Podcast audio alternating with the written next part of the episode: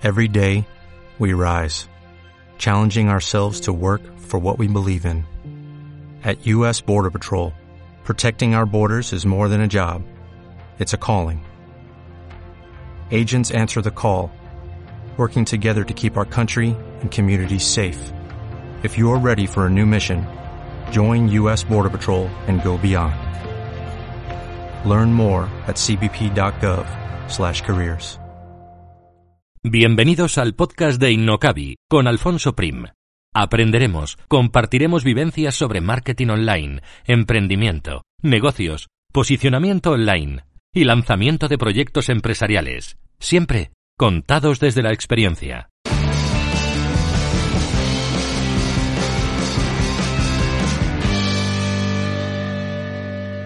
Y antes de pasar al contenido principal de hoy, un mensaje del patrocinador de este episodio, Mailing Ya, una agencia especializada en email marketing para e-commerce que te ayudará a aumentar ventas y fidelizar clientes gracias al email marketing. Además, si te registras en su newsletter recibirás ejemplos, casos prácticos y estrategias para mejorar las newsletters de tu tienda online mailingya.com para diseñar, gestionar y delegar el email marketing de tu e-commerce. En las notas de este programa encontrarás el link para poder acceder a su web y registrarte en su newsletter. Y ahora sí que ya pasamos al contenido de hoy. Un saludo.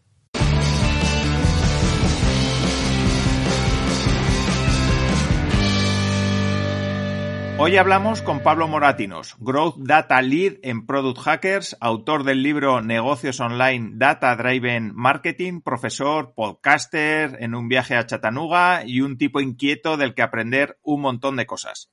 Con Pablo vamos a centrar la charla en las métricas y en cómo exprimir Google Analytics 4 para mejorar tu negocio online. Veremos qué hacer si todavía no estás en Google Analytics 4, qué cambios aporta y cómo sacarle todo el partido posible a esta herramienta. Así que con Pablo hablaremos de métricas, de analítica web, de optimizar tu negocio online gracias a los datos y mucho más que estoy seguro que te darán un montón de ideas para aplicar a tu negocio. Y saludo ya a mi invitado, hola Pablo, y muchísimas gracias por estar aquí.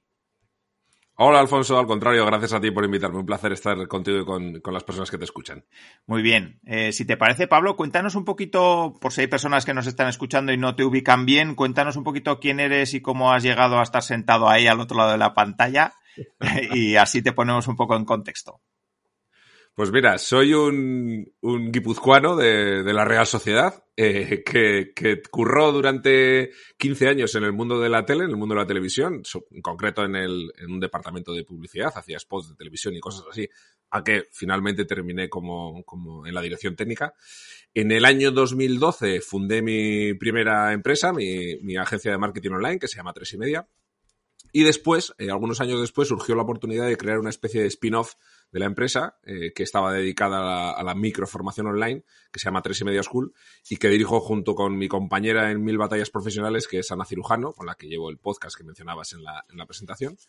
Y como último cambio así en mi trayectoria, desde el año pasado formo parte de la tripulación de Product Hackers, donde llevo un poco el área de data dentro de la empresa, apoyo a los compañeros, a los equipos en las instrumentaciones de analítica, y luego además evangelizo, por decirlo de alguna manera, dentro de la organización a los growth managers en la, en la cultura del dato.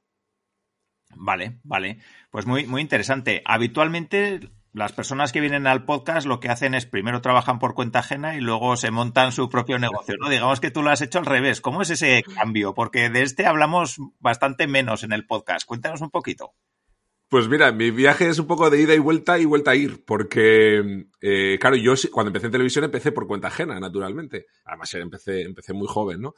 Pero esto es algo que ha habido gente que les sorprendió bastante, que después de, pues a ver si, pues eso, 12 años aproximadamente, desde el 2012, eh, que, que monté tres y media la agencia, ¿Cómo, ¿Por qué dejo el, proyecto y me, meto en otro? Pues mira, en realidad la agencia sigue funcionando. Lo que no hago yo, digamos que la estoy dirigiendo de alguna manera, pero ya no estoy metido en el día a día de la agencia. No sigue, tengo gente que está trabajando ahí y lo sigue haciendo.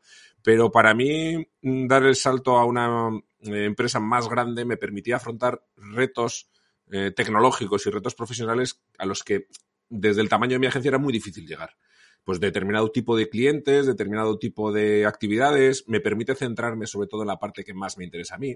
Yo no soy un empresario de raza, no soy alguien que quiere crear algo desde cero, que lo hereden mis hijos y que, y que disfruta dirigiendo. Yo disfruto peleándome con los datos, profundizando en informes, instrumentando sitios web o aplicaciones. A mí me gusta mucho más el barro. Entonces, eh, el, hecho de tener tu propia, tu propia empresa está muy guay, pero implica que una parte importantísima, y cada vez más, porque esto es como los gases, tiende a expandirse infinitamente, eh, terminas ocupándote de temas de gestión eh, de negocio, que está muy bien si te gusta hacer eso, pero a mí no es lo que más me apasiona. Sí, no, yo creo que es un recorrido chulo también. Eso, aquí, pues al final vienen muchos emprendedores que ese, esa parte, pues quitando cuatro o cinco que han pasado, no, no hemos hablado de esto, pero a mí me parece que es un recorrido también muy interesante. O sea, quiero decir, al final eres emprendedor, pero no quiere decir que tengas que ser emprendedor para toda la vida. Entonces, yo pienso que es muy interesante también ese recorrido y pensar en algún momento, oye, pues igual me he cansado de emprender y de tirar del carro de un proyecto que igual ya no me aporta lo mismo que antes, ¿no? Y decido pues unirme al de otros que igual sí que me aporta. Claro, sabes, ahí hay un tema en, en cualquier proyecto que emprendes tú, sobre todo los proyectos que empiezan de una forma pequeña, sin socios o, o sin un número alto de trabajadores, eh, si tú estás metido en el ajo del día a día, es muy difícil que crezcan. Tú tienes que mm, eh, llevar la, visión más estratégica y, estar de alguna manera eh, más en lo que es lo que comentaba antes, ¿no? La dirección del negocio para que eso pueda crecer. Si estás haciendo algo que te gusta mucho, pensando por ejemplo en un diseñador, un diseñador lo que le gusta es diseñar, no le gusta dirigir el negocio. Entonces, si se centra mucho en diseñar, el negocio no crece porque no estás pensando en estrategias escalables, en contratar gente, estás en el día a día de lo que sale.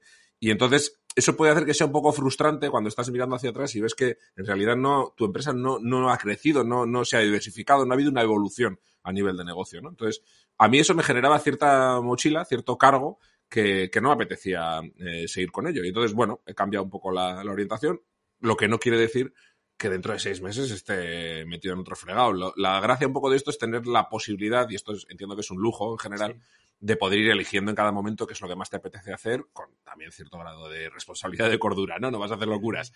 Pero, pero sí, es algo muy interesante y para mí eso, por ejemplo, es un lujo. Sí, sí, sin duda, sin duda. Si te parece, Pablo, por terminar un poco este recorrido tuyo, luego ya nos centramos en analíticas, en métricas, en Google Analytics 4, pero sí que quería mencionar la parte esa del libro, de cómo te lanzas a escribir un libro y luego un poquito que nos hagas una pincelada también del podcast, porque al final, pues eso, mm. eh, trabajas por cuenta ajena en este momento, pero tienes muchos frentes abiertos, ¿no? Sí, sí. Sí, lo del libro en realidad no fue un proyecto mío originalmente, en su nacimiento. Yo, un año antes de empezar a escribir negocios online, em, emprendí un proyecto de crear una guía de que se llamaba la guía del analista digital, que la emprendí con, con Joan Boluda, con el consultor de marketing. Pero el asunto se frenó porque ya cuando llevaba un 30 o un 40% del, de la guía, eh, apareció Google Analytics 4 todavía no se llamaba así, pero de alguna forma era una guía que estaba muy pegada a lo que conocíamos de Google Analytics y dejaba de ser útil, entonces pues mucha parte del trabajo que hicimos no, no, no servía, ¿no? entonces, bueno, ahí lo frené un poco, estuve dándole vueltas, me di cuenta que me había equivocado al escribir algo tan pegado a una tecnología que evoluciona tan rápidamente, y al tiempo, como te decía, pues yo creo que un año después aproximadamente, se puso en contacto conmigo por, por Twitter Eugenio Tuya, que es uno de los editores de la colección Social Business de Anaya, y de una forma muy, muy casual, en un, en un tweet que había una foto de su perro y en la que yo hablaba del mío y no sé qué, pues ahí terminó mandándome un mensaje privado y me dijo, oye Pablo, ¿te gustaría escribir un libro para nosotros? Y yo, vamos, eh, si te soy sincero, pensé que estaba vacilándome, creía que estaba de coña. Y, finalmente, no, pues la verdad es que la conversación siguió y terminamos escribiendo el libro y para mí ha sido una experiencia increíble porque es, es, muy bonito y se aprende muchísimo. No tiene nada que ver, yo he escrito toda la vida en blogs, incluso he participado en algún ebook, pero eh, trabajar con, con, gente profesional del mundo de, de las editoriales pues es una experiencia muy chula en la que se aprende un montón. Y para mí, además, creo que es un algo que espero que haya gente a la que le sirva de, como de ejemplo de caso de éxito personal, a nivel de personal branding, quiero decir, porque yo era algo que no buscaba, pero si trabajas de forma muy intensa el marketing de contenidos, generas mucho contenido en Internet y tienes una presencia en redes sociales activa y luego tienes pues un poquito de suerte, pero la verdad es que hay oportunidades que no estás buscando, pero que terminan llegando, ¿no? Y yo creo que eso puede, para algunas personas, puede animarles también a insistir en estos esfuerzos de, marketing personal en los que a veces no es tan fácil ver a corto plazo el, impacto que tiene. ¿no? Sí, y una, una pregunta que me surge.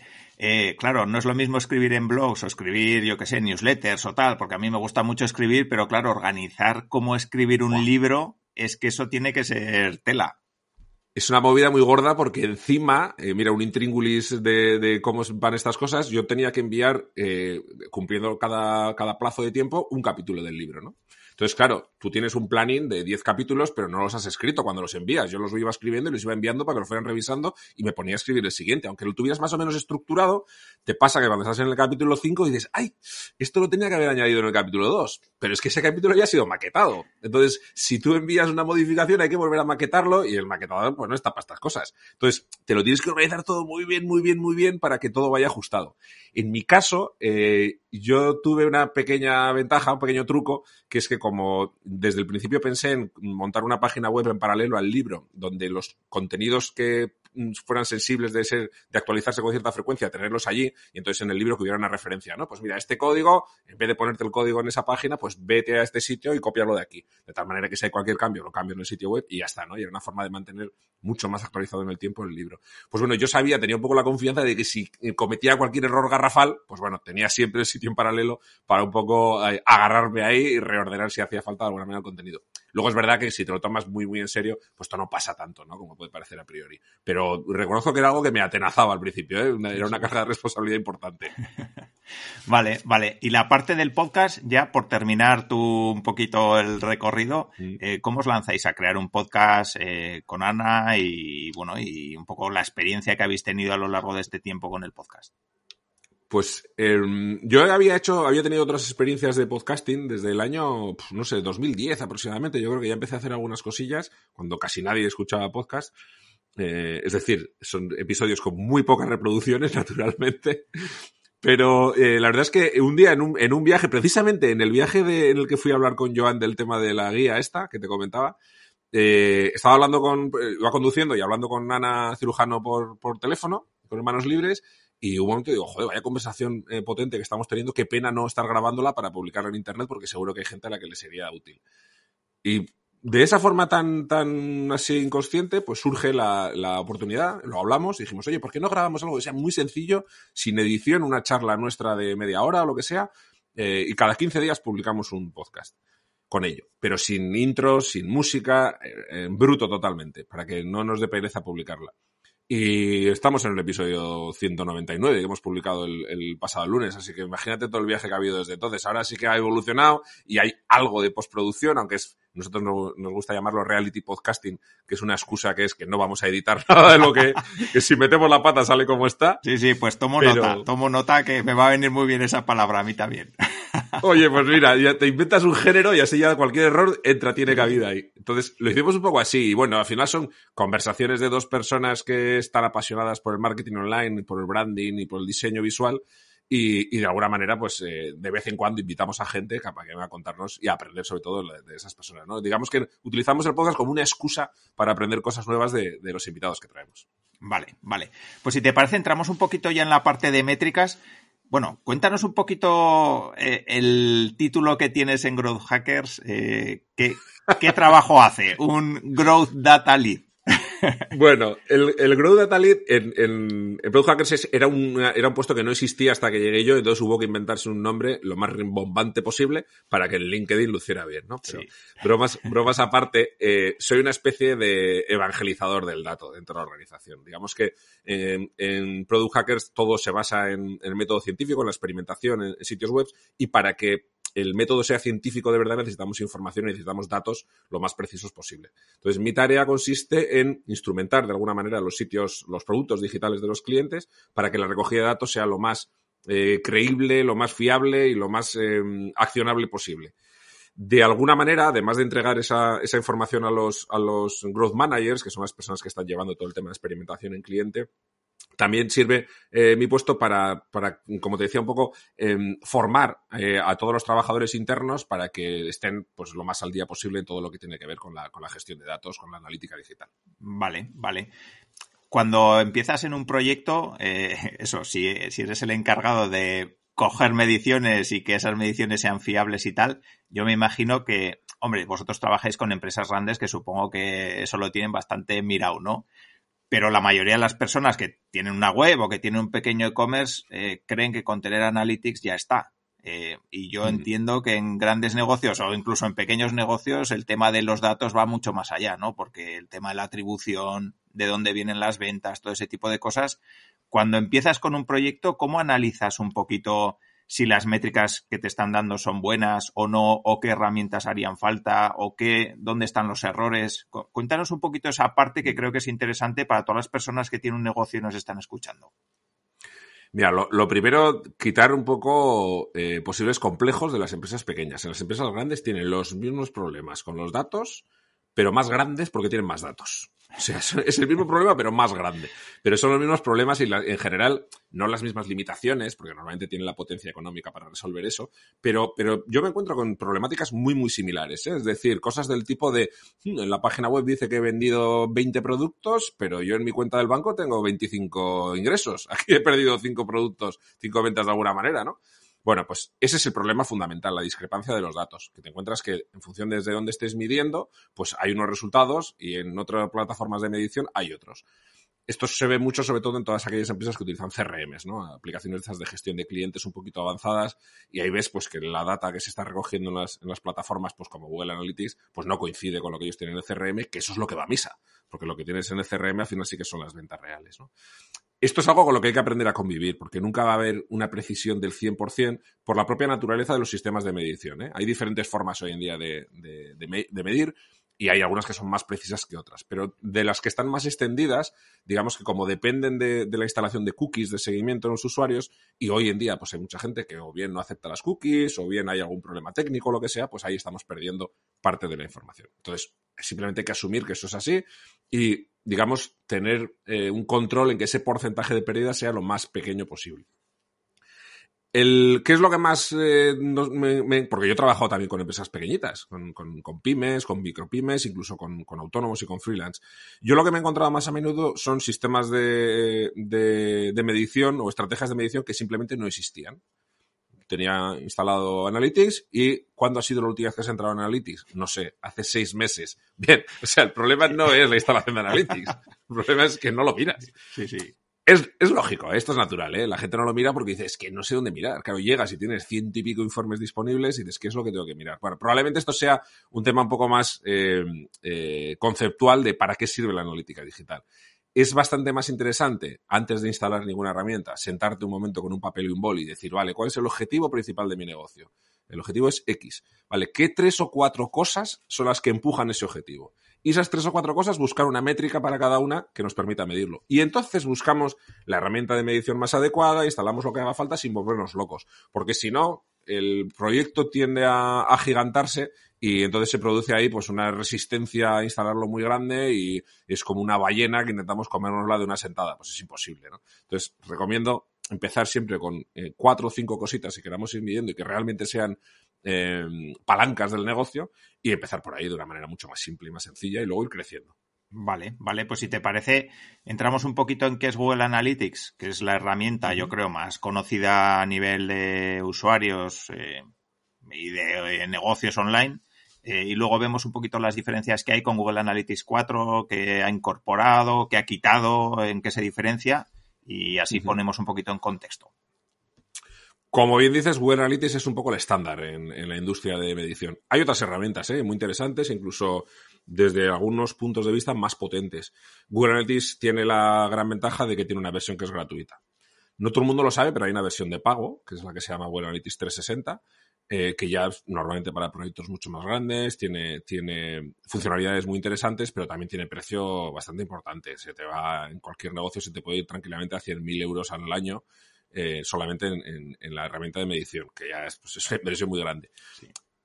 Pero la, la, versión gratuita, pues lleva muchos años disponible y entonces ha hecho que todo el mundo eh, la, la, estuviera usando. Y hoy en día, pues hay mucha gente que si no le entregas datos de Google Analytics simplemente no se los cree no es que sean más fiables, pero se ha convertido pues, en un estándar de facto. ¿no? Entonces, tiene también una ventaja de que, para mí, dos ventajas muy interesantes, que es muy fácil de configurar inicialmente, es bastante sencillo empezar a medir, y la más importante es que, como ha sido durante tantos años esa especie de estándar que comentábamos, hay mm, toneladas de documentación toneladas de guías, de tutoriales, donde casi cualquier cosa que se te ocurra vas a encontrar a alguien que estuvo en un caso similar y que documenta perfectamente cómo hacerlo. Entonces, para mí suele ser eh, la herramienta principal de cara a recomendarla a los clientes, porque la curva de aprendizaje pues, es asequible en ese sentido, porque los datos son más o menos fiables y porque prácticamente cualquier entidad con la que colabores va a saber moverse en ella con, cierta fluidez. Como te decía, hay otras, por ejemplo, nosotros en, en Product Hackers utilizamos mucho Amplitude, que es una herramienta maravillosa para el análisis de producto digital, pero cuando llegas a un cliente, pues el cliente tiene que aprender a usarla, ¿no? Y eso genera pues, ciertas fricciones con sus departamentos, claro, naturalmente. Vale, vale, pues vamos a ver un poquito las diferencias que hay entre el Google Analytics de antes y el Google Analytics 4, digamos, el, de ahora, ¿no? Y, ver también si ese cambio, porque claro, al final los que llevamos ya tiempo usando el Analytics de antes, ¿no? Pues cualquier cambio, pues lo que dices, ¿no? Tienes que aprenderlo, tienes que tal, dices, vaya mierda, que ¿cómo coña se le ocurre cambiar esto? Entonces, no sé si el cambio es a mejor o a peor. Entonces, por eso quería hablar también con alguien que sabe mucho de esto para, para ver, para que nos des tu opinión también. El cambio es a mejor, ¿eh? sin duda. Es verdad. A ver, vamos, yo creo que yo creo que vamos a encontrar tantos haters como gente a favor, ¿no? Eh, porque hay haters que son muy muy haters. ¿eh? Yo ayer mismo leía que gente que estaba temblando todavía con todo esto. Bueno, no sé. Yo estoy todos los días peleándome con ello y, y la verdad es que ya me siento con cierto grado de confianza. Es verdad que en algunos detalles puede que, que sea un producto que está sin acabar, pero no hace tanto tiempo que Google Analytics, eh, Universal Analytics, es la última versión, digamos, que, hemos tenido hasta ahora, estaba también introduciendo cambios. Y yo me gustaría recordar a la gente que cuando íbamos a las herramientas de atribución, por ejemplo, de Google Analytics en su versión universal, decía que estaba en beta. Y estuvo en beta durante años, sin evolucionar también. Quiero decir que nos vamos a encontrar en todos los productos digitales, nos encontramos un poco en esa situación que estamos echando tanto en cara a Google Analytics 4, ¿no? Esa beta permanente, por decirlo de alguna manera. Yo creo que hay gente que se refiere a Google Analytics 4 como una nueva versión de Google Analytics y en realidad casi casi deberíamos decir que se trata de un producto nuevo, porque el enfoque y el background técnico que hay por detrás es absolutamente distinto. La diferencia fundamental es que ahora todo lo que pasa en nuestro sitio web o en nuestra aplicación, esto ya es una diferencia, que es que ahora podemos medir aplicaciones desde la misma herramienta. Si tú tienes una web, una aplicación para iOS y otra para Android, podemos estar midiéndolo todo junto desde la misma propiedad y eso es una gran ventaja.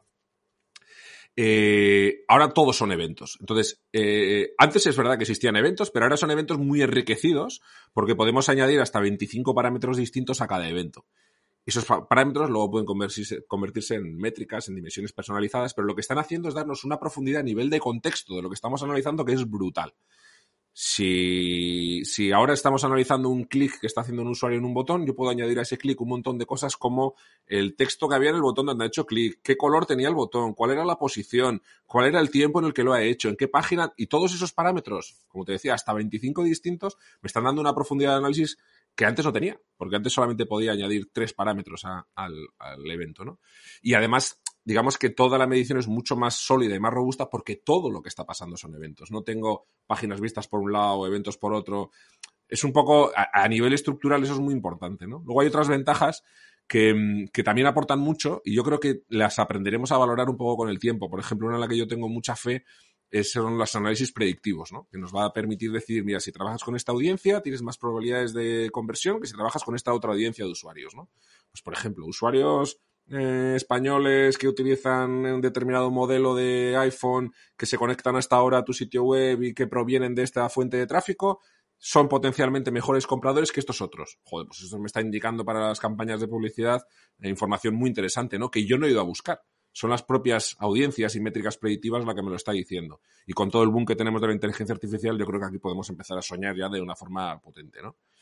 Y finalmente, eh, yo creo que una de las más Em, interesantes, pero también más friki, es más, es más difícil de entender para todo el mundo, es la integración con BigQuery, ¿no? que, que es eh, un sistema de gestión de bases de, de, datos, por decirlo de alguna manera, muy, muy poderosa, que sobre todo hace que eh, nuestro análisis sea mucho más preciso, porque Google Analytics, a medida que vas metiendo mucha información, muchos datos, termina haciendo muestreos, termina haciendo sampleos, que son una especie de medias, donde se pierde parte de la precisión del dato. Y con BigQuery eh, volvemos a recuperar toda esa precisión y además eh, ganamos la posibilidad de analizar la información en tiempo real que es algo que Google Analytics en, en su versión estándar no, no, nos ofrece. ¿no? Y puede parecer que no sea relevante para, algunas, para algunos proyectos, pero para otros es muy interesante poder trabajar con información en tiempo real. Sí, vale, vale. Si te parece, vamos a verlo un poquito, porque yo entiendo que aquí hay tres, digamos, grandes grupos de gente, ¿no? Los que son principiantes y dicen, bueno, esto que me está contando Pablo tiene buena pinta, pero madre de Dios, cuando tenga que meterme yo ahí, a ver, a ver cómo la lío.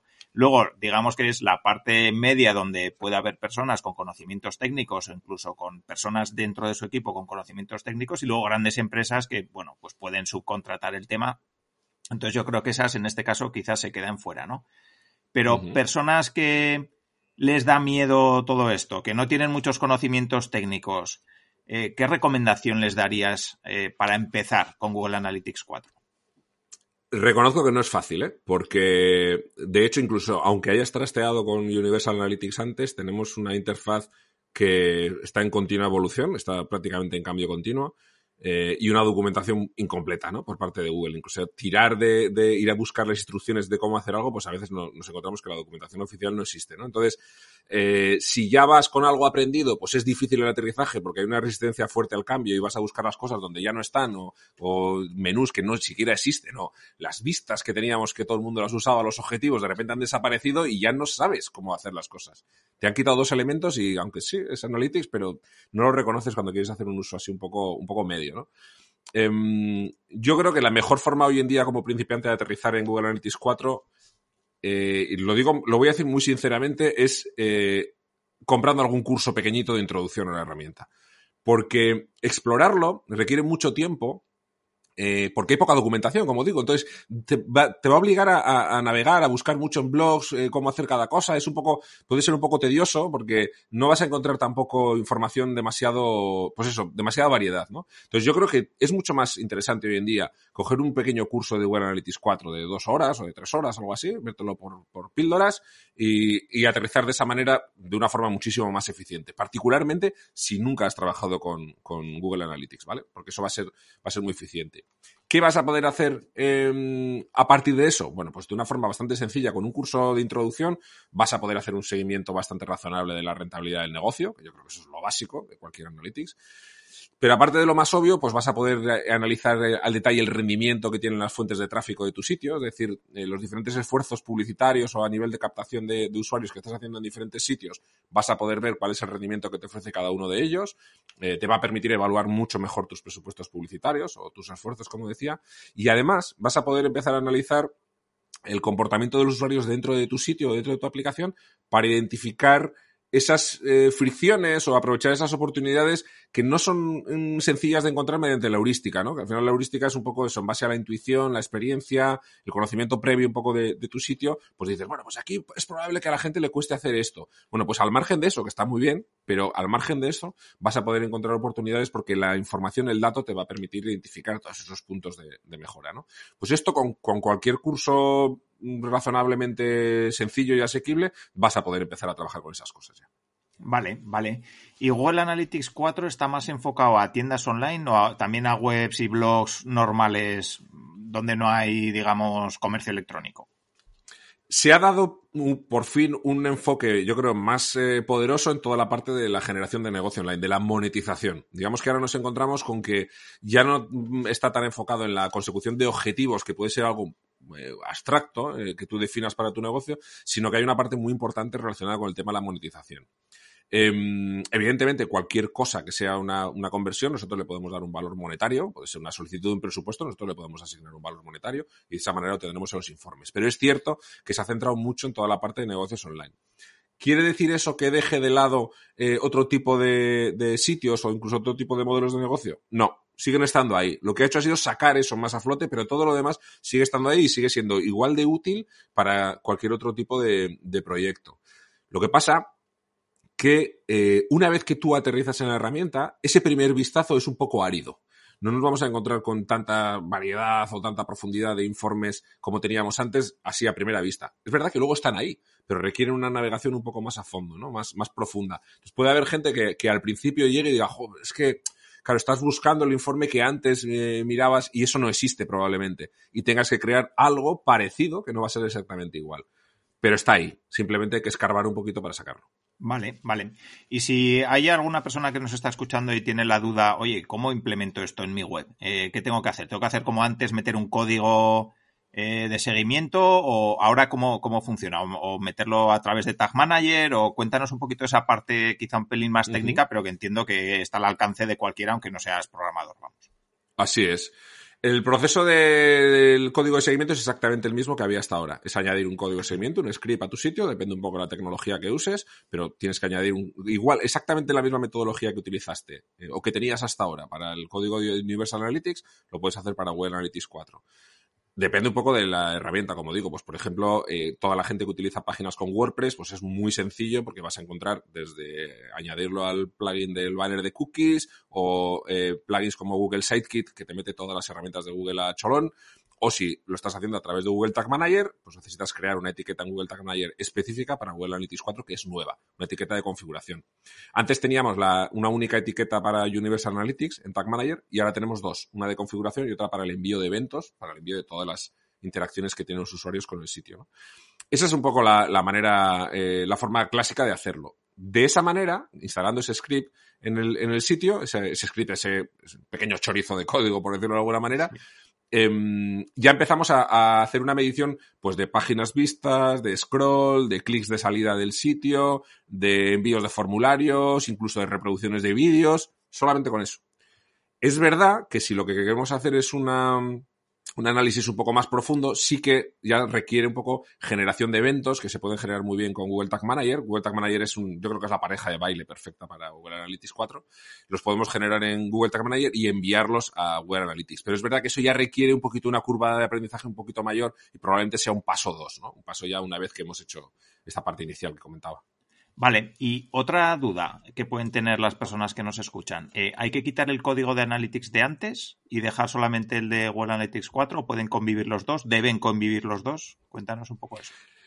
La recomendación de Google hasta ahora ha sido una implementación dual, es decir, eh, tener el código de, Universal Analytics y añadir, ellos se invitaban a añadir un pequeño fragmento de código para que se estuviera enviando el dato también a Google Analytics 4.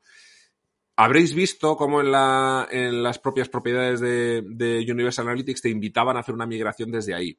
Desde hace algún tiempo, Google utiliza una etiqueta que se llama GTAG, que la utiliza, es, común para, varias de sus herramientas. Entonces, lo que hacía era utilizar la misma etiqueta que ya tenías instalada para enviar información a Google Analytics 4. Digamos que hace una especie de bypass, ¿no? Además de enviarla a Universal Analytics, la enviaba a Google Analytics 4. En todo caso, esto genera, eh, es, un poco, es un poco complicado, pero genera algunos problemillas a, largo plazo. Y yo hoy en día recomiendo eliminar directamente el código de seguimiento de Universal Analytics y añadir el de Google Analytics 4 si es que no necesitas eh, hacer una eh, medición simultánea por algún motivo. Hay que tener en cuenta que en julio de este año, julio de 2023, Google Universal Analytics va a dejar de recibir datos te vas a quedar con el histórico que tengas, pero vas a dejar de recibir datos. Y que en diciembre de este año ni siquiera tendrás acceso a él ya. Es decir, perderás toda la información que hay ahí guardada. Ahora mismo, el hecho de no tener, no estar haciendo una medición con, con el nuevo Google Analytics 4 implica que si quieres hacer comparaciones con periodos anteriores, ya no puedes hacerlas porque eh, va a haber, digamos, un gap, un espacio entre julio del 2022 y el julio del 2023, donde no vas a tener, o el tiempo que haya estado en implementarlo, que no vas a tener el dato de Google Analytics 4, con lo cual no podrás comparar. Cuando vayas a comparar qué tal te fue, eh, no sé, la campaña de San Valentín del 2022 con la del 2023, no podrás hacerlo porque eh, a día de hoy ha pasado la campaña de San Valentín y no tenías instalado todavía Google Analytics 4. Entonces, va a haber problemas a ese, a ese nivel, ¿no? Eh, o no, no 23 contra 22, sino será 24 contra 23, quiero decir. Entonces, es importante que hagamos la instalación cuanto antes, incluso aunque sea esta básica que comentaba, para que ya por lo menos empezamos a tener información con la que podamos comparar. Pero recomiendo que la, que la instalación sea o bien en paralelo o bien eliminar ya directamente la Universal Analytics, que ya está prácticamente eh, vale. Dicen los técnicos deprecated. vale, una, una duda. Eh, si tienes alguna web, digo, por si acaso algún conocido mío le ha pasado eso, eh, tienes una web donde has hecho ese paso, digamos, automático que te salía en Google Analytics con un banner y has dicho, venga, voy a lo fácil, que esto, esto si no se me va a ir de las manos.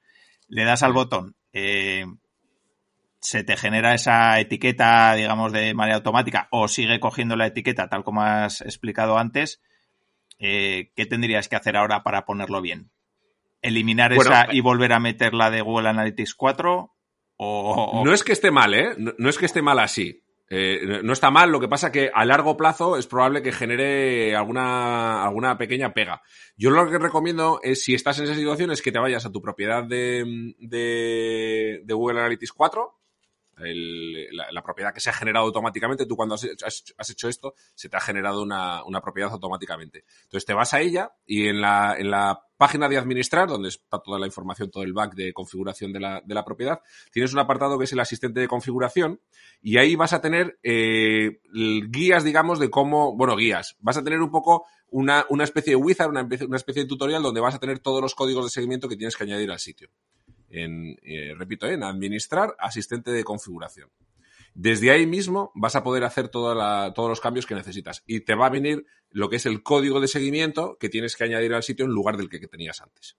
Vale, o sea que es algo también sencillo, ¿no? Entiendo que no hay que meter parámetros ni cosas raras, sino que simplemente cambiar, quitar un código y poner otro y ya está. Donde iba el código va otro. De todas formas, esto es mucho más simple si lo hiciste en su momento a través de Google Tag Manager, ¿vale? Porque ya ahora generas una nueva etiqueta de, configuración de Google Analytics 4, metes el número de identificación, que es una especie de matrícula, y ya está. No hay que hacer nada más. Vale, y con el anterior te olvidas o lo dejas ahí o la elimines esa etiqueta.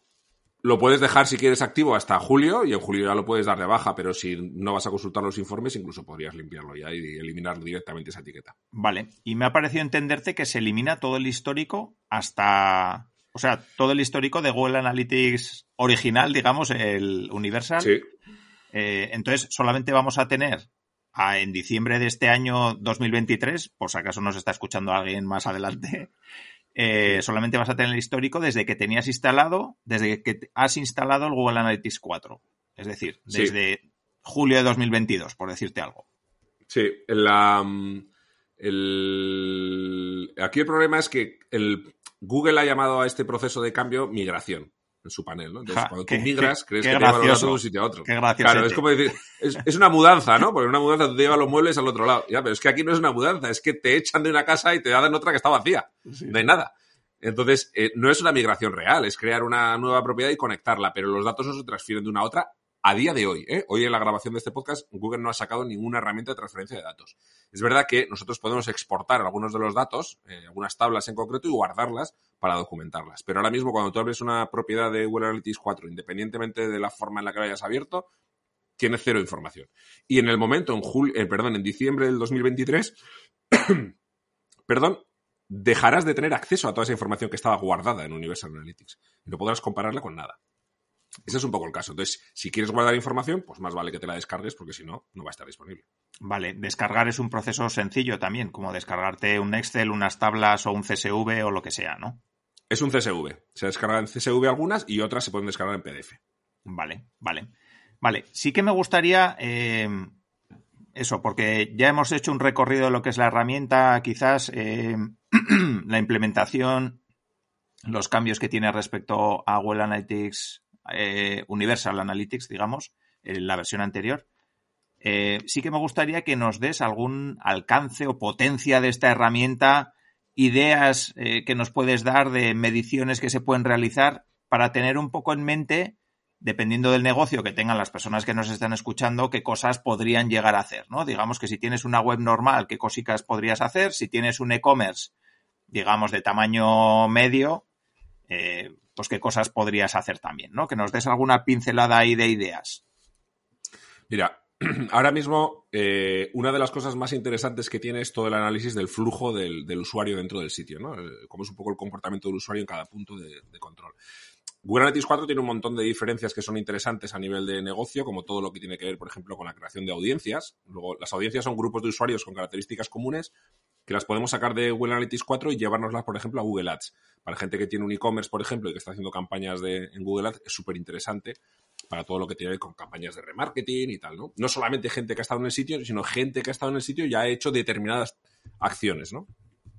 Pero como te decía un poco, en la línea del análisis ese del comportamiento del usuario dentro del sitio, eh, me gustaría compartir un, caso que hemos tenido bastante, bastante reciente, que creo que es interesante, es de la. Ya sé que es un ejemplo de una, de una empresa grande, pero el, procedimiento es el mismo en realidad, para lo que quiero comentar. Es de la marca de gafas Hawkers, de la marca esta de gafas de sol. Bueno, pues con esta gente hicimos una, una investigación bastante potente de, sobre el, usuario, sobre la, el comportamiento del usuario en el sitio.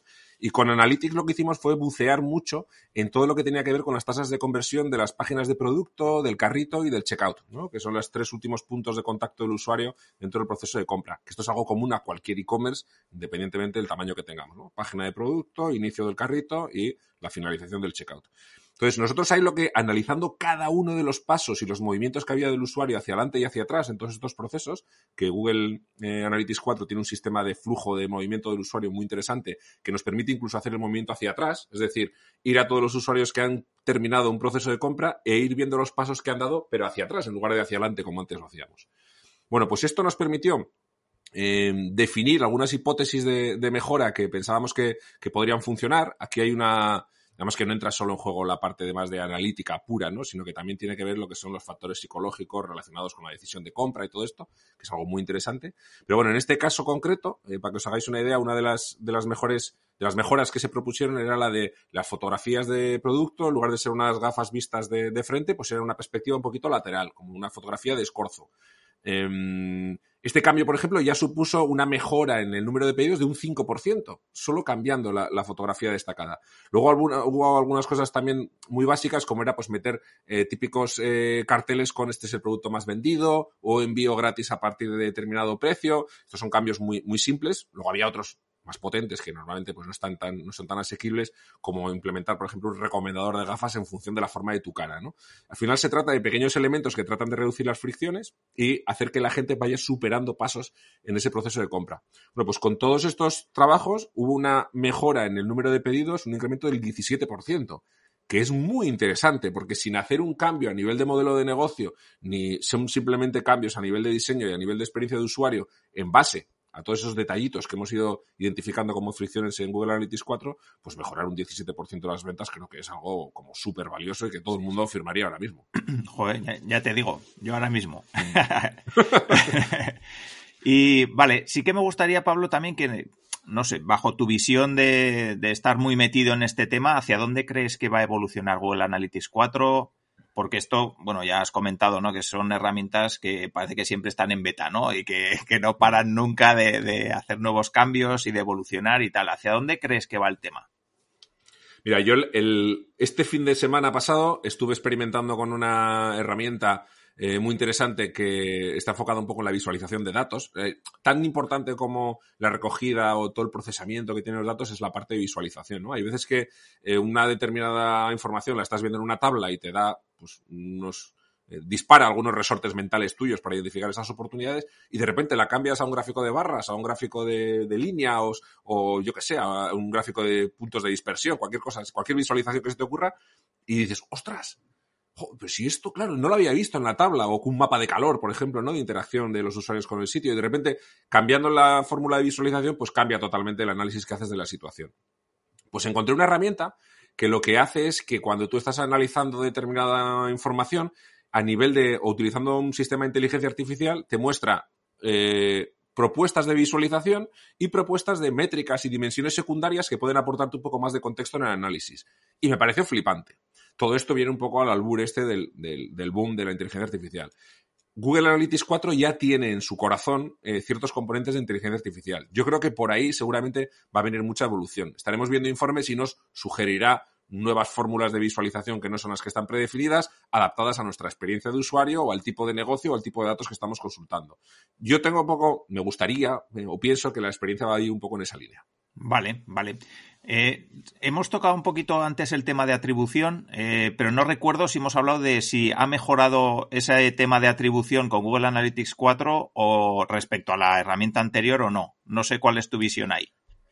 Ha mejorado. Antes teníamos algunos modelos de atribución bastante rígidos, por decirlo de alguna manera, eh, que si último clic, que si último clic en Google Ads, que si, bueno, eh, decaimiento en el tiempo, había los modelos un poco más clásicos. Eh, y ahora Google Analytics 4 nos ofrece una posibilidad que es lo que se llama la atribución basada en, en inteligencia artificial, precisamente, como estábamos diciendo antes, ¿no? Basada en datos, ¿no?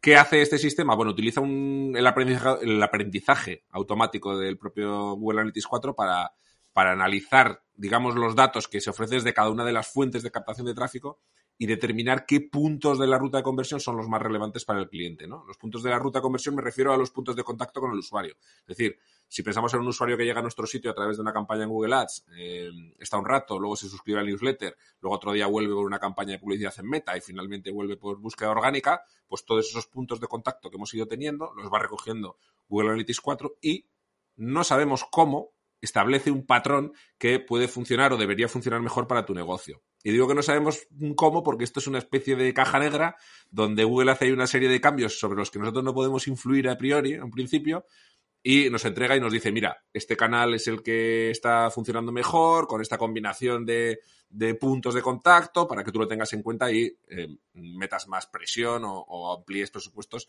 en esos puntos. Entonces, claro, no sabemos muy bien cómo lo hace, sabemos que está haciéndolo basado en datos, pero no conocemos el algoritmo. Entonces, ¿tenemos que fiarnos de él? Bueno, yo probaría yo probaría con ello. A, priori parece un avance, porque es que hasta ahora lo que teníamos eran modelos súper, súper rígidos que, que, para adaptarlos pues requería tener bastante conocimiento del tema, ¿no? Porque había que hacer pequeños ajustes en algunos cálculos. Pero ahora tenemos una herramienta a priori, o en este momento gratuita, para hacer estas, estas previsiones y, y que podemos utilizarla. Los programas de, los servicios de atribución de datos un poco más avanzados hasta ahora tengo que decir que eran bastante caros. Y ahora tenemos una opción que por lo menos merece la pena explorar. Vale, vale. Y otra duda que seguramente que a alguien más le ha pasado es eh, cuando tú tienes diferentes herramientas, ¿no? Pues tienes Facebook Ads, tienes Google Ads, tienes eh, Analytics, eh, la herramienta de email marketing que te da diferentes métricas. ¿A quién le haces caso? Porque tú sumas todo, sumas todo y aquello no da ni de coña lo que el 100%, ¿no? Digamos. Exacto. Si no he vendido tanto, ¿cómo puede ser que tenga 20, 20 ventas y aquí estoy viendo 35 resultados? Pues, Bueno, pues a ver, claro, es que estamos hablando de diferentes plataformas de captación de clientes y cada una tiene su propio sistema de analítica y cada una tiene su propia fórmula de atribución históricamente Google Ads eh, se atribuyó todo lo que pasaba por Google Ads en algún punto de contacto de todo ese viaje, que puede ser un viaje de semanas, todo se lo atribuía Google Ads. Y decías, claro, sí, bueno, pero es que cuando llegó a Google Ads ya había estado en la web siete veces, me había enviado dos presupuestos y no sé qué. Pues bueno, vale. Entonces, hemos tenido ese, ese problema incluso con los propios productos de Google. ¿eh? Em, ¿Qué, hay que hacer aquí? Bueno, pues normalmente tratar de buscar ese, eh, o basarnos en ese modelo que te decía un poco más de, basado en, datos, en, el sentido de basado en inteligencia artificial, que evalúe de una forma un poco global todos los puntos de contacto que hemos tenido para encontrar aquel más eficiente. Basarnos en, por ejemplo, si estoy trabajando en publicidad en Meta, porque estoy haciendo publicidad para Facebook y para Instagram, basarnos solo en su eh, sistema de atribución, pues no parece muy inteligente porque no tiene en cuenta ningún otro tipo de contacto. Para ellos solamente pueden traquear, digamos, lo que va pasando por ahí. es verdad que ahora cuando el usuario llega al sitio, el propio pixel de meta nos permite enviar mucha información contextual del tipo de acciones que se están desarrollando, pero su visión siempre es muy parcial, ¿no? Entonces, depende un poco de nuestra responsabilidad. Si nosotros estamos, nuestra responsabilidad es global a nivel del negocio, pues tenemos que tener en cuenta un poco todas las fuentes y saber un poco, intentar discernir un poco y darle el valor que tiene a la analítica de cada una de ellas. Ahora, si yo me estoy ocupando únicamente de la parte de social ads, de, los anuncios en medios sociales, pues la atribución de meta para mí me sirve muy bien para conocer la eficacia de cada campaña que tengo en marcha comparada con otra campaña en la misma plataforma. Y a ese nivel es muy eficiente. Esa analítica para mí es muy interesante, pero no a nivel global de, de lo que es el conocimiento del negocio, solamente dentro de ese área. ¿no? Con Google Ads lo mismo. Analizaré y compararé y atribuiré en Google Ads dentro de ese ecosistema las campañas, pero no en el global de la herramienta. ¿no? El global yo lo haría para, lo haría desde, desde Google Analytics 4 con este, con este nuevo modelo. Vale, pues yo creo que es un consejo muy, muy interesante ese, sí, porque, mm. porque es un enfoque un poco diferente, ¿no? Y, y eso es lo que dices. Al, final, analizar en cada herramienta lo suyo y cómo evoluciona y cómo mejoras en cada herramienta tiene todo el sentido del mundo, ¿no? Que usar eso para. Dentro de esos Claro, dentro de los esfuerzos propios de esa herramienta. Tengo tres campañas en meta, pues cómo funciona cada una de las tres, cuál es la que más vende, perfecto. Pero no a nivel global de negocio porque es muy, es muy parcial. Vale, vale.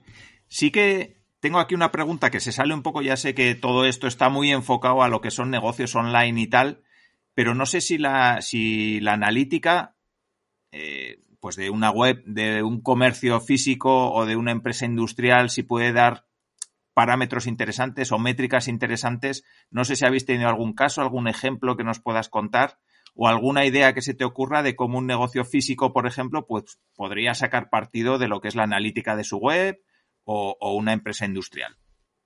Mira, la, uno de los avances, otra de las ventajas de Google Analytics 4 es que además tiene en cuenta ahora también los puntos de contacto físicos. Es verdad que tenemos que, mm, que establecer ahí, ese sistema no es fácil, hay que establecer un protocolo de comunicación de, si tienes un negocio físico, pues de las interacciones que hay en ese sitio físico con Google Analytics 4, pero se pueden reflejar. De alguna manera trata de aglutinar un poco las experiencias, los contactos online y los contactos offline, ¿no? Entonces ya se puede ir haciendo. Es verdad, comentabas ahora del sector industrial. El sector industrial siempre ha sido un poco más, eh, ha ido un poquito más despacio en todo este proceso ¿no? de, analítica digital, pero ahora mismo están avanzando a pasos agigantados. La, probablemente todo el tema de la pandemia les ha cambiado muchísimo la forma de interactuar que tenían proveedores y clientes. Por lo menos en mi experiencia, claro, yo he trabajado con la agencia, he trabajado mucho en Guipúzcoa, donde hay un sector industrial muy, muy potente y he trabajado con muchos clientes industriales de, no sé, de fábricas de corte por láser y cosas así un poco del metal, ¿no? Por decirlo de alguna manera. Bastante heavy metal.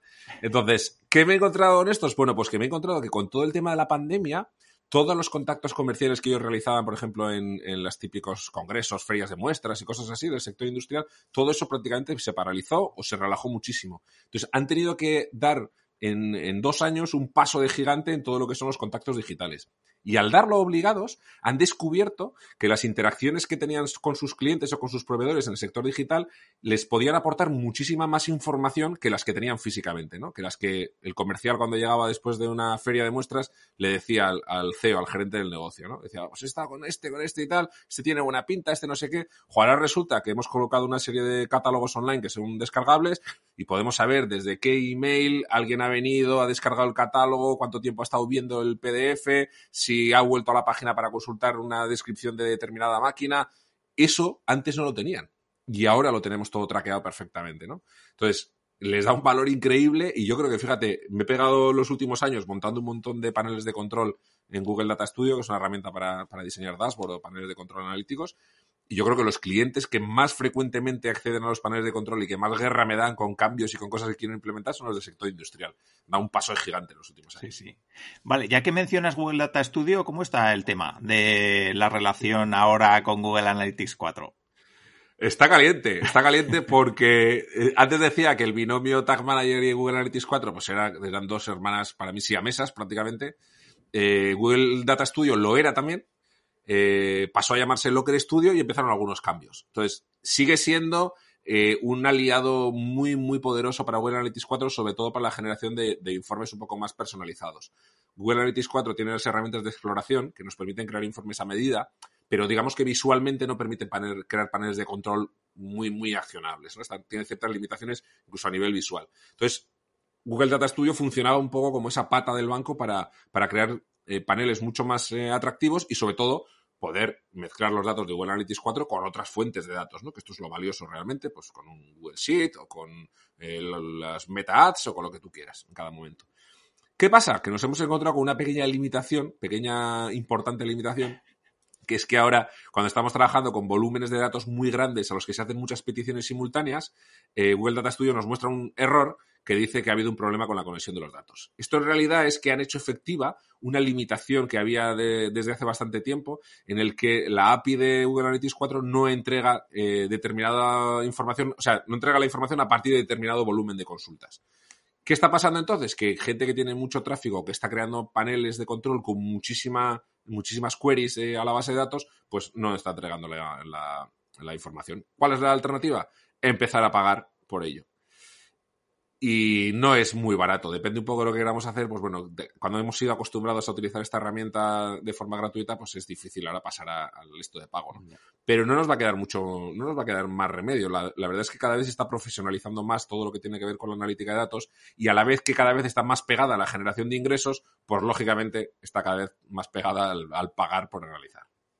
Vale, vale, vale. Pues oye, ahí, ahí dejas la exploración, ¿no? Para que cada uno a ver, por, por, por, no, porque no haya gente muy preocupada, para negocios pequeños, con volúmenes de datos pues razonables y tal, no hay tampoco mucho problema. ¿eh? Eh, puede ser que igual una no puedas hacer hoy una visualización del documento y mañana sí, porque estos son consumos de datos que se van refrescando a diario, ¿no? O mensualmente también algunos, depende.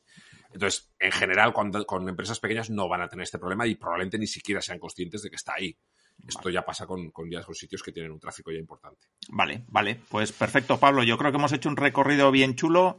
Eh, solamente se me queda una última pregunta que tenía que habértela hecho antes, que es eh, sobre las WordCamp que es algo que sé que estás muy metido y tal, y eso cuando te has presentado no he comentado nada de ese tema y me parece también que es interesante, es chulo, porque al final es una filosofía bonita lo que hacéis ahí. Quería que nos cuentes, nada, una pincelada de qué es, cómo se organizan y, nada, y qué, qué, valor aportan a la gente pues, eh, del entorno WordPress.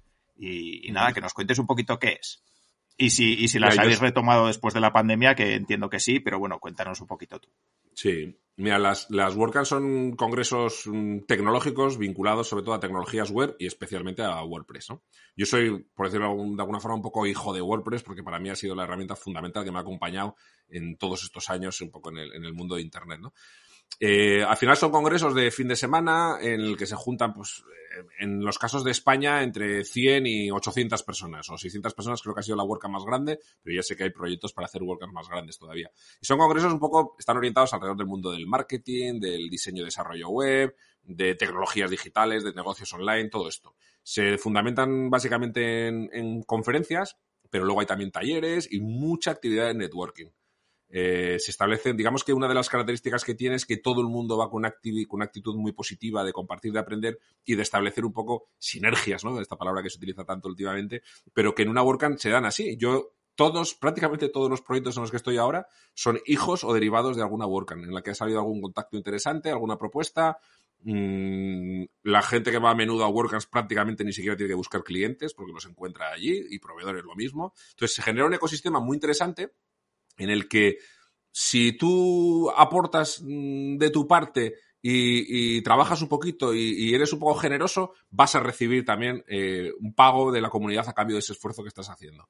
Son eventos sin ánimo de lucro, con lo cual las entradas son siempre muy baratas, justo justo para, para pagar los gastos y normalmente la mitad de los gastos solo porque hay, hay muchos sponsors y, por ejemplo, una WordCamp en el que el gasto por usuario es de 60 euros, la entrada cuesta 25 y tienes eh, yo qué sé, 20 o 25 conferencias, comida, desayuno, cena, merienda, camiseta de regalo, no sé, hay un montón de merchandising. Es muy económico realmente ir, ¿no? Entonces, ahora, después de la pandemia, que los migramos un poco al formato online, se están recuperando ya de manera física y este 2023 va a haber un montón de WordCamps y para el 2024 están programando otras tantas. Estamos re recuperando de alguna forma el ritmo de las WordCamp en, en España en concreto, que es por habitante el sitio del mundo donde más WordCamp hay, incluso por encima de Estados Unidos, que es donde, donde surgieron. A nivel absoluto no, no, es donde más hay, naturalmente, pero sí a nivel de a nivel de por persona sí. Incluso yo creo que a nivel absoluto debemos ser los segundos del mundo, probablemente. Joder, muy bien. Y las personas que quieran saber dónde se van a celebrar en este año que entra o en el siguiente, cuando depende de cuándo nos estén escuchando, ¿dónde, dónde pueden verlo? Donde pueden mirar ese calendario y, y, bueno, y pensar si les queda alguna cerca de su domicilio o dónde pueden ir. Mira, el mejor sitio para verlo, de hecho, eh, eh, hay una cosa bastante interesante en ese sentido, que es que si tienen un WordPress, en el propio escritorio de WordPress tienen abajo a la derecha un, pequeño widget. Cuando entras en WordPress, eh, en el panel de administración, abajo a la derecha tienes un pequeño widget con todos los eventos oficiales de la comunidad WordPress. Tanto las WordCamp como las Meetups, que son eventos locales pequeñitos que se hacen normalmente de forma mensual. Y ahí tienes el próximo con su enlace a la documentación y, un poco la descripción. Pero si no, si quieres verlo un poco a más plazo y no te importa además desplazarte un poquito, eh, salir de tu, de tu, zona un poco de, de confort geográfica, en central.wordcamp.org ahí hay un listado con todas las WordCamp ordenadas cronológicamente en todo el mundo. Vale, vale, pues perfecto. Pues aparecerán las notas del programa y, y nada, eh, te voy a preguntar la última cosa, que es algo que pregunto a todas las personas que visitáis el podcast y es que nos recomiendes algún contenido interesante, algún libro, un blog, un podcast, un lo que tú quieras. Mira, Eh, saliendo evidentemente de mis, de mis, propios contenidos, que son los primeros que recomiendo, como no podía ser de otra manera. Hombre, aparecerán, pero... aparecerán en las notas del programa también. Seguro, sí, lo decía un poco en tono de broma. Pero mira, hay dos contenidos que, que a mí me gustan mucho particularmente y además de dos eh, estupendas personas, porque aprovecho para decirlo que los dos escritores de estos contenidos son muy, son unos tíos eh, pues, pues como, como manda. O sea, que, que yo me iría a cenar con los dos tranquilamente. Mira, uno de ellos es Growth Hacking, supera el reto de crear productos digitales exponenciales. Este es un libro escrito por Luis Díaz del Dedo, que es el, CEO de, Product Hackers, y que de alguna manera eh, es una forma estupenda, no solo de aterrizar en el mundo de, las, de la metodología growth, la metodología de crecimiento de negocios, sino de profundizar, porque es bastante profundo. Es decir, es un libro, yo creo que muy asequible, no tiene muchas páginas, 215 páginas, eh, se lee muy bien, pero tiene una carga de, de, valor del contenido muy, muy potente. Casi, casi no solamente es un libro de, de, cómo hacer crecer un negocio, sino de cómo dirigir un negocio, de cómo implementar esa cultura de la experimentación a todas las áreas del negocio. Ese por una parte. Y para acabar, otro de, mi compañero, José Carlos Cortizo, Psychogrowth, eh, cómo hackear el cerebro de los compradores, me parece que es el subtítulo, bueno, por Psychogrowth lo, lo encontraréis, que es una, una revisión increíble por las palancas mentales eh, que podemos activar en los usuarios para que compren nuestros productos. Tiene desde historias eh, alucinantes, anécdotas muy interesantes de, la, investigación de psicológica y psiquiátrica casi casi, por decirlo de alguna manera, eh, de cómo ha ido pegada a, todas las estrategias de marketing. Y nos, a mí me gustó mucho porque te permite mucho identificar comportamientos propios, incluso, ¿no? Sesgos que tenemos propios y de, ah, pues mira, pues es verdad, pues esto cuando vi determinado anuncio, seguramente esta palanca se me movió y por eso terminó comprando. Entonces, nos permite de alguna forma, primero, conocernos a nosotros mismos, nuestro comportamiento de compra, y por otra, cómo aprovechar esos sesgos y esas palancas para provocar la compra en los demás. Y yo creo que vais a aprender mucho y además os vais a divertir porque, porque Corti escribe, escribe de una manera muy, muy, muy interesante. sí, sí, totalmente recomendables los, los dos que has recomendado tú y eh, tu propio libro que hemos comentado también en la introducción. Y que, y que, por supuesto yo también recomiendo. Y ahora sí que ya las personas que quieran saber más de ti, Pablo, ¿dónde te pueden encontrar? Mira, lo más fácil, no me voy a liar con, con URLs, en Twitter, arroba Pablo Moratinos, y de ahí es muy fácil tirar del hilo de mis blogs, de, mis, de todas mis anbazas. Eh, yo creo que eso ha sido un poco, además es la red social en la que me paso la vida, siempre hay una pestaña abierta. Hay una pestaña abierta siempre con ChatGPT y otra con, con Twitter, así que. vale, vale, pues perfecto. Pues nada, Pablo, ha sido un auténtico lujo hablar contigo, un gustazo, he disfrutado un montón de la charla, de la conversación, así que muchísimas gracias por, por estar aquí. No, a ti, Alfonso, de verdad que ha sido un placer estar aquí contigo. Encantado. Muy bien, y espero que a todas las personas que han llegado hasta el final también hayáis disfrutado, hayáis aprendido un montón de todo lo que nos ha contado Pablo y como siempre nos vemos en el siguiente episodio. Un saludo.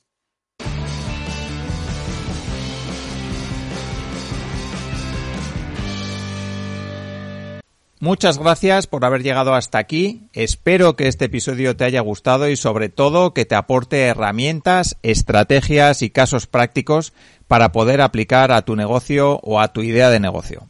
Recuerda que puedes suscribirte al podcast de Innocabi en la plataforma donde lo estés escuchando, que puedes verlo también en YouTube y suscribirte al canal de Innocabi en YouTube y suscribirte a nuestra newsletter para estar al tanto de todo lo que publico. También agradezco mucho si me dejas una valoración positiva, porque ya sabes que eso me ayuda a posicionar mejor el podcast y a conseguir que llegue a más personas. Recuerda que en innocabi.com tienes más información, contenidos, cursos y asesoramiento para lanzar tu negocio, formación en Lean Startup y en Marketing Online para ayudarte a convertir tu idea en un negocio real. Muchas gracias por todo y nos vemos en el siguiente episodio. Un saludo. Si quieres avanzar con tu startup, empresa o proyecto emprendedor, en Innocabi encontrarás la información que te ayudará a conseguirlo. www.innocabi.com